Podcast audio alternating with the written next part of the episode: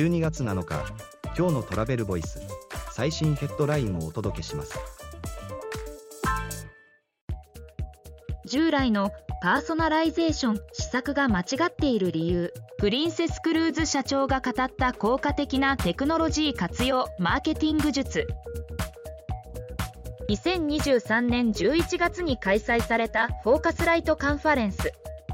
プリンセスクルーズ社長のジョン・パジェット氏が語ったテクノロジーと顧客体験の向上についてレポート。次のニュースです。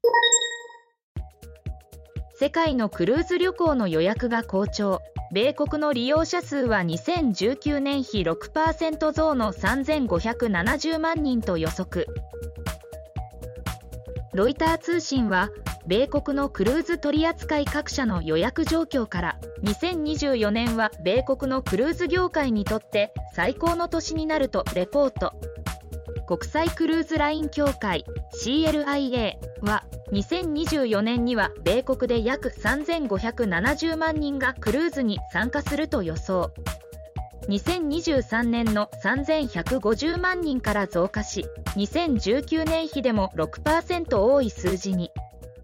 記事の詳細は travelvoice.jp で。では、また明日。